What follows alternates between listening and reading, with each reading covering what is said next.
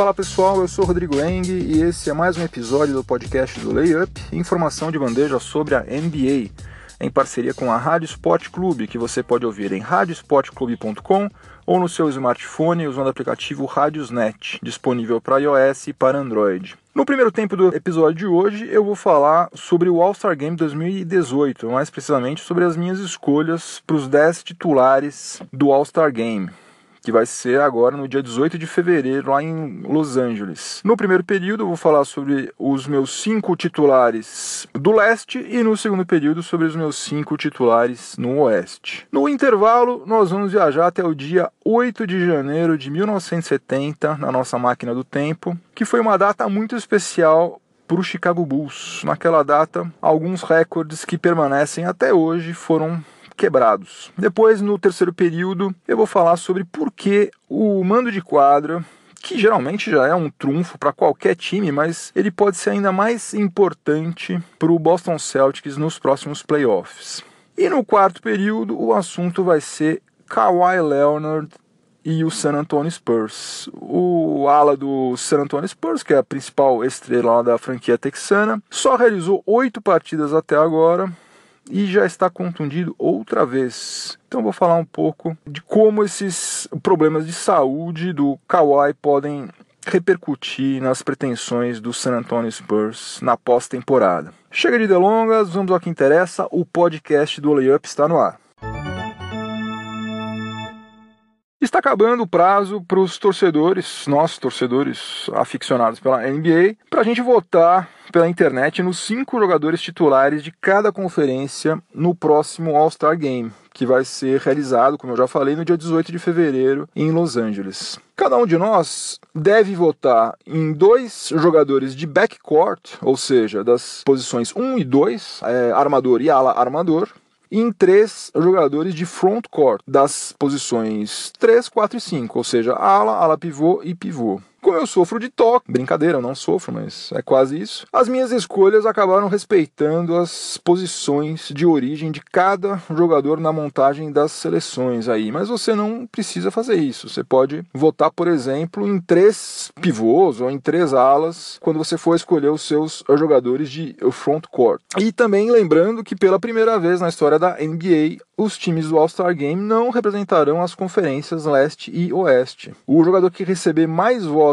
dos torcedores em cada uma das conferências vai ser o capitão da sua equipe e vai poder escolher os outros titulares e os reservas, independentemente da conferência de origem de cada jogador. Né? Agora parece que esse processo de escolha aí dos capitães não vai ser público. A gente só vai ficar sabendo exatamente como que os times ficaram formados quando eles já tiverem sido escolhidos por cada um dos seus respectivos capitães. Acho que devem ter feito isso justamente para não colocar esses jogadores numa saia ainda mais justa do que eles já vão estar naturalmente, né? Porque pela primeira vez vai ter esse sistema em que o capitão escolhe com quem ele vai querer jogar. Certamente vai escolher gente de franquia rival, né? Vai ter aquela história, puxa vida, eu vou ter que chamar esse camarada porque ele joga no meu time. Amigos, né? Vários deles são amicíssimos fora das quadras, passam férias juntos, né? Vamos ver como é que toda essa dinâmica aí vai funcionar na hora de cada um deles escolher o seu time. Eu confesso que eu estou bastante animado para ver como é que vai ser esse novo formato aí do All-Star Game. Em tese parece ser uma coisa muito legal. Vamos ver na prática exatamente como que a coisa vai funcionar. Mas vamos lá, nesse primeiro período vou compartilhar com vocês as minhas escolhas dos titulares do leste. Vou começar com o backcourt, que são os jogadores das posições 1 e 2, os armadores e os ala armadores, que tem que ser dois. Eu escolhi o Kyrie Irving do Boston Celtics e o DeMar DeRozan do Toronto Raptors. Fiquei tentado, confesso, a colocar o John Wall no lugar do DeRozan, mas a campanha do Raptors e o que o DeRozan tá jogando também me fizeram mudar de ideia rapidinho. Vai ser assim mesmo, Kyrie Irving e DeMar DeRozan no backcourt do leste. Já os meus votos para o frontcourt foram menos difíceis de eu escolher. É, LeBron James, do Cleveland Cavaliers, obviamente, escolha mais fácil de todas. Yannis Antetokounmpo, do Milwaukee Bucks, também moleza. E na posição 5 eu fiquei meio é, balançado, mas também por pouco tempo. Acabei escolhendo o Joel Embiid do Philadelphia 76ers. Cheguei a pensar em colocar o Kristaps Porzingis no lugar do Joel Embiid, só que o Porzingis não é um pivô, ele é um 4, ele é um ala pivô. E daí o toque falou mais alto e eu acabei colocando o Embiid mesmo. Então o meu leste aqui ficaria Kyrie Irving, DeMar DeRozan, LeBron James, Giannis Antetokounmpo e Joel Embiid. Começando o segundo período do podcast do Layup, em parceria com a Rádio Sport Clube, agora vou compartilhar com vocês a minha seleção dos cinco jogadores do Oeste para o próximo All-Star Game, que foi mais complicado de eu chegar nesses nomes do que no Leste. Mas eu acabei ficando satisfeito e com a minha consciência tranquila em relação ao quinteto que eu acabei escolhendo. No backcourt, eu votei em Stephen Curry do Golden State Warriors e James Harden do Houston Rockets, até pela campanha que os respectivos times estão fazendo e pelo que eles estão jogando também, né? Os dois estão jogando muito bem. Para o frontcourt do Oeste, eu escolhi o Kevin Durant do Golden State Warriors, o Anthony Davis e o DeMarcus Cousins, os dois do New Orleans Pelicans. Essa vaga do Cousins foi a que me deixou mais dividido. O pivô do Oeste que eu mais gosto de ver jogar, na verdade, é o Nikola Jokic, do Denver Nuggets. E o Carl Anthony Towns está fazendo uma ótima temporada outra vez. Mas os números do Cousins são espetaculares. Né? Eu não tinha me atentado a isso ainda. Ele está com médias de 25,9 pontos, 12,6 rebotes e 5,1 assistências por partida. Daí eu fui dar uma xeretada no nosso bom e velho Basketball Reference e constatei o seguinte: o último jogador que fez uma temporada com números nesses patamares foi o Charles Barkley em 1992-93, que foi a sua primeira temporada pelo Phoenix Suns. Nós estamos em 2017 2018. Desde 92, 93, ninguém fazia uma temporada como essa. E além dele, só outros quatro jogadores em toda a história da liga fizeram uma temporada com números iguais ou melhores do que esses aí do DeMarcus Cousins. E todos eles são membros do Olimpo da NBA. Uh, Oscar Robertson, Elgin Baylor, Will Chamberlain, fez isso duas vezes, e Karim Abdul-Jabbar. Então, me sinto completamente à vontade para colocar o DeMarcus Cousins no time titular. Como vocês sabem, os times que disputam o All-Star Game são compostos por 12 jogadores apenas. Então nós vamos ter esses cinco aí que vão ser escolhidos pelo voto popular. Esses votos aí têm um peso de 50%, pelo voto da mídia esportiva especializada, e daí esses votos aí têm um peso de 25%, e também com um peso de 25% os votos dos próprios jogadores. Daí ficam faltando sete reservas de cada lado. Esses reservas eles vão ser escolhidos pelos votos dos técnicos das 30 franquias, sendo que cada técnico precisa necessariamente escolher dois jogadores de backcourt, posições 1 e 2, três necessariamente de frontcourt, posições 3, 4 e 5, e outros dois aí que podem ser de quaisquer posições. Agora, os técnicos eles só podem votar em jogadores da própria conferência. Então, por exemplo, o Tyron Lu, técnico do Cleveland Cavaliers, ele só pode escolher jogadores da Conferência Leste. Se eu tivesse direito a voto como técnico para escolher os meus reservas, se eu fosse do leste, eu ia escolher o John Wall e o Bradley Beal do Washington Wizards, e escolheu o Vitor Oladipo do Indiana Pacers, o Kevin Love do Cleveland Cavaliers, Kristaps Porzingis do New York Knicks, André Drummond do Detroit Pistons e o calouro Ben Simmons do Philadelphia 76ers. E se eu fosse um técnico do Oeste, os meus escolhidos seriam Russell Westbrook, do Oklahoma City Thunder, Nikola Jokic, do Denver Nuggets, Jimmy Butler e Carl Anthony Towns, do Minnesota Timberwolves, Clay Thompson e Draymond Green, do Golden State Warriors, e Lamarcus Aldridge, do San Antonio Spurs.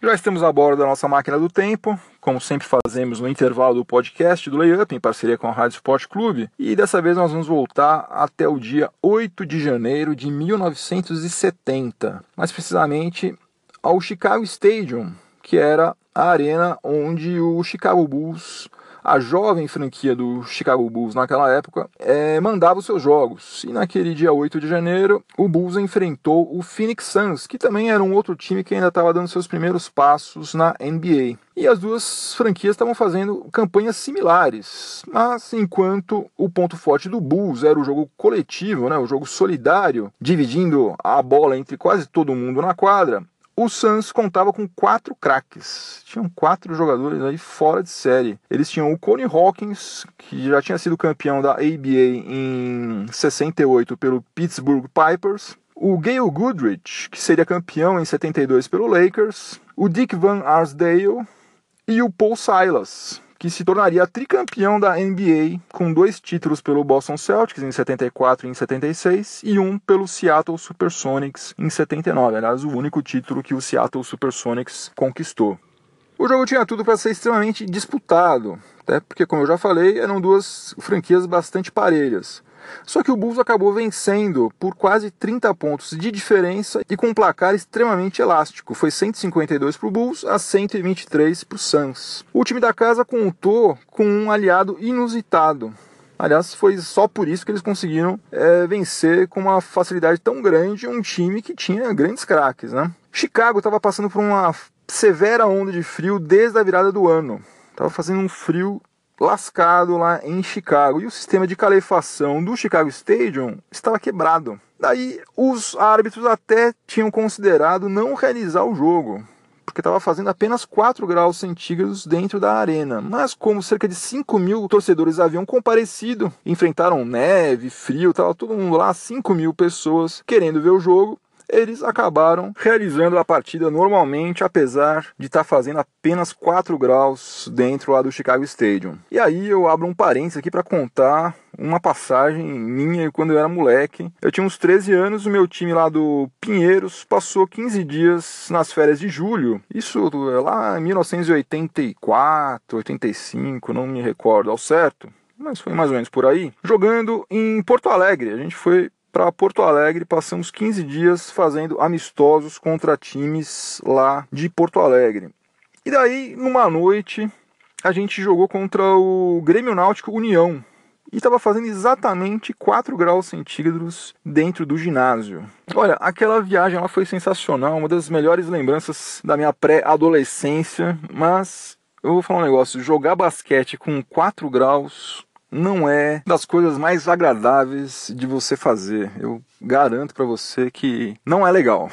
Se você puder evitar isso, evite, porque não é legal. Não preciso nem falar que a gente perdeu o jogo. E a viagem foi muito bacana, mas essa parte aí foi terrível. Agora, se o frio costuma ser um grande problema para a maior parte dos jogadores, especialmente dos do Phoenix Suns, né, que é uma franquia que tem sede lá no ensolarado e quente estado do Arizona, o frio funcionou naquela noite como uma espécie de combustível para um, um, jogador em especial do Chicago Bulls, o Tom Bowerwinkle, que já faleceu, faleceu aos 67 anos de idade em 2013. O Bowerwinkle ele rendia mais justamente quando estava fazendo frio. Ele tinha ascendência holandesa, né, com esse nome aí, Boerwinkle. Era nascido em Ohio e foi criado no norte do estado do Kentucky. Então, temperatura baixa para ele não era problema algum para ele. E naquela noite, o camisa 18 do Bulls pegou nada menos do que 37 rebotes contra o Phoenix Suns. Uma marca que nunca foi superada por nenhum jogador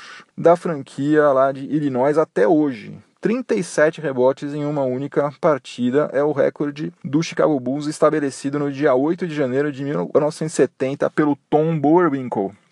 E essa data, 8 de janeiro de 70, não é importante para o Bulls somente por causa desse recorde, porque teve mais dois recordes que foram estabelecidos e perduram até hoje também naquele mesmo jogo. O mandante, o Bulls, foi para a linha de lance livre 71 vezes e converteu 56 cobranças. Até hoje, em nenhuma outra partida do Bulls foram cobrados ou convertidos mais lances livres do que nesse dia 8 de janeiro de 70. Isso aí só foi possível porque o Phoenix Suns cometeu 44 faltas. É o maior número de faltas de um adversário do Bulls em toda a história da franquia. Recorde esse que foi igualado apenas uma vez no dia 16 de março de 1984 pelo Portland Trail Blazers, que acabou sendo derrotado pelo Bulls depois de quatro prorrogações. Então, eles só conseguiram fazer 44 faltas no Chicago Bulls num jogo que teve quatro prorrogações. E o Suns fez 44 faltas num jogo normal, um jogo com apenas quatro períodos. Então, esse dia 8 de janeiro de 1970 realmente é um dia especialíssimo na história da franquia do Chicago Bulls.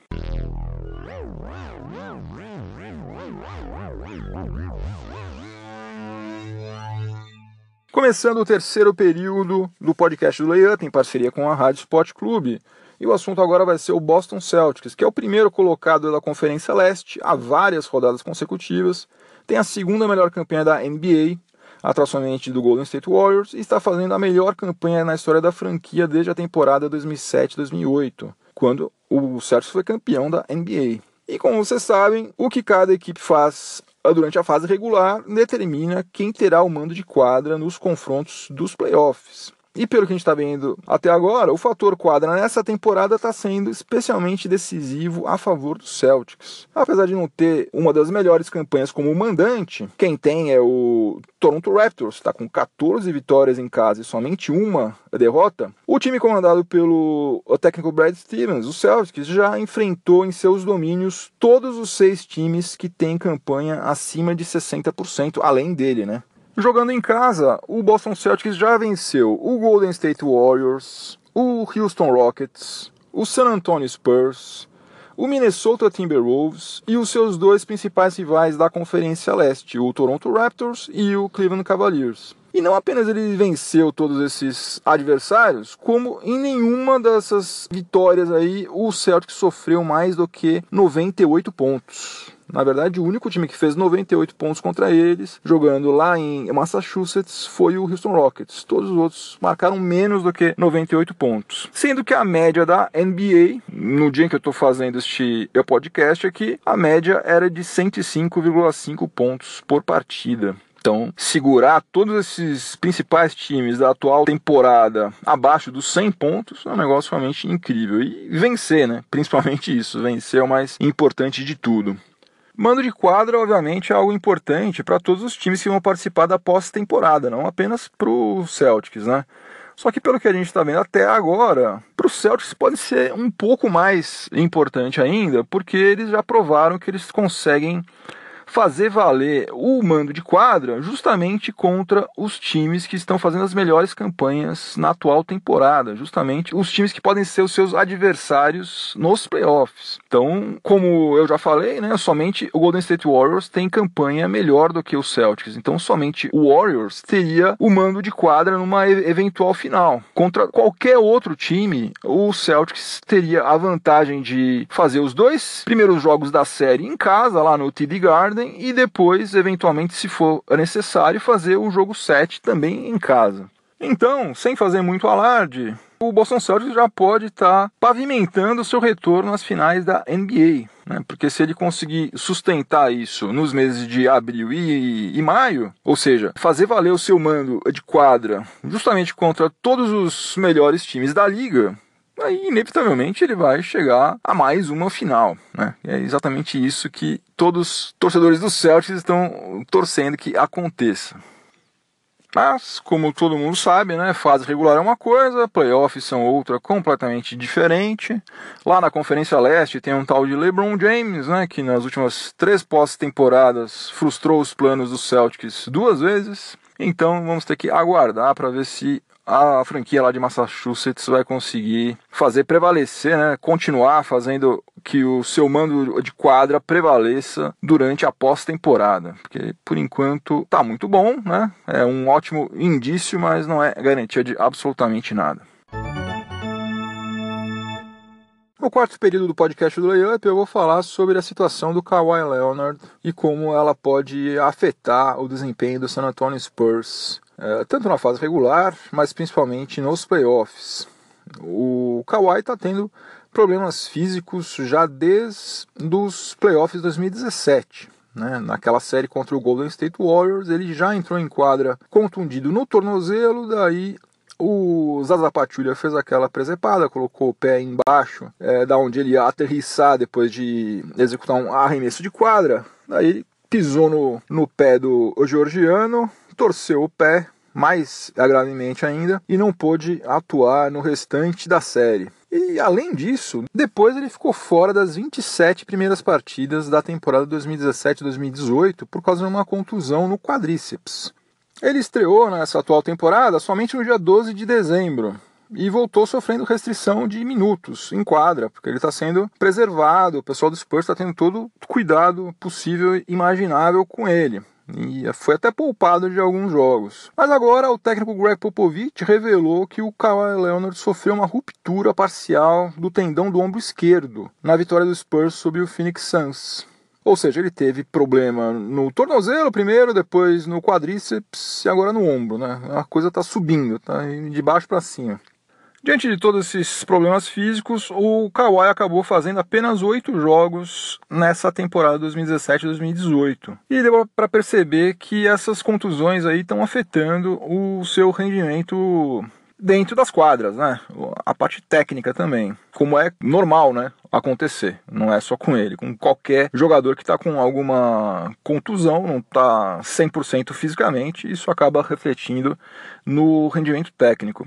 Não vou nem comparar a questão de pontuação, né? Porque justamente como ele está sofrendo restrição de minutos em quadra, em menos tempo em quadra você marca menos pontos. Mas comparando a questão de aproveitamento dos arremessos de quadra, nesses oito jogos aí ele foi muito pior do que costumava ser, né? Ele teve nesses oito jogos os seus piores aproveitamentos, tanto em arremessos de quadra, 45,6%, que não é tão ruim assim, né? Mas para padrões kawaii de qualidade, tá baixo. E também nos arremessos de três pontos, que daí sim foi bem baixo, 32,4%, também o mais baixo de toda a sua carreira. Agora, apesar de não estar tá podendo contar com seu principal jogador, o Spurs segue em terceiro lugar na Conferência Oeste e é uma das sete franquias entre as 30 da NBA que está em campanha superior a 60%. A classificação para os playoffs não está ameaçada de forma alguma. Né? Justamente sem eles, estão fazendo uma campanha muito boa. Mas se Kawhi Leonard não estiver inteiro, ou pelo menos com 70% da sua condição física e técnica na pós-temporada, Daí a coisa vai ficar muito difícil para a franquia texana. Basta a gente lembrar que em 2017, na série contra o Golden State Warriors, o Spurs começou o jogo 1 lá destruindo, estava ganhando de 20 pontos de diferença em Oakland com o Kawhi Leonard em quadra. Quando ele se machucou e saiu, a partir daí o Golden State Warriors virou o jogo e depois conseguiu passar pelo Spurs sem muitos problemas. Então, o Kawhi Leonard é realmente peça-chave, é fundamental nos dois lados da quadra, né? Marcando pontos e marcando os adversários. É, sem ele, realmente, as chances do San Antonio Spurs brigar por título realmente são pequenas. Tudo que eu falei até agora é fato, né? Coisas que de, de fato aconteceram, né? Não é opinião. Daqui para frente eu vou dar a minha opinião. É, eu acho que o, Greg Popovich ficou meio traumatizado com o que aconteceu no ano passado. Ele percebeu nitidamente que daria para o é, Spurs ter passado pelo Warriors e daí para frente tudo poderia acontecer, inclusive mais um título, o sexto título do San Antonio Spurs. Acho que ele ficou meio traumatizado com essa experiência e ele está tendo um cuidado, uma cautela acima do normal com os problemas de saúde do Kawhi Leonard. Ele sabe mais do que ninguém que o Spurs precisa do ala inteirão para ter alguma chance de chegar a mais uma final. Então, eu não estou dizendo que ele não está contundido, ele está contundido. Só que eu acho que eles estão tendo um zelo extremo, né? Qualquer coisinha, qualquer desconforto que ele sente, qualquer reclamação, já deixa ele de lado, já não vai jogar, já. E porque a campanha deles permite isso, né? Eles estão fazendo uma ótima campanha mesmo sem Kawhi Leonard. Então, ele está muito confortável, né? O Greg Popovich em fazer isso. Ele está poupando o máximo que ele pode Kawhi Leonard. É, e eu acho, posso estar tá enganado, né? Como eu falei, isso aqui não é é, notícia, isso é chute meu, opinião minha. Eu acho que depois do All-Star Game nós vamos ver Kawhi Leonard em quadra, voltando às quadras com mais frequência, com bastante frequência, e daí ele vai engrenar para chegar nos playoffs zero bala, né? E daí se isso acontecer, o San Antonio Spurs não deve nada para nenhum outro time da liga, seja do leste, oeste, daí realmente eles chegam com força total. Principalmente se o Lamarcus Aldridge continuar jogando bem como ele está jogando atualmente. Fim de jogo, estourou o cronômetro aqui. Converti meu game winner como sempre, não vai ter prorrogação. O podcast do Layup vai ficando por aqui. Se você estiver ouvindo esse episódio na Rádio Esporte Clube, continua sintonizado que vem mais informação esportiva de qualidade na sequência. Se você estiver ouvindo em alguma plataforma de podcast, aproveite para avaliar positivamente o podcast do Layup e me dar uma força muito importante para que esse projeto continue no ar. Uma boa semana para todo mundo, um abração e até a próxima. Tchau, tchau.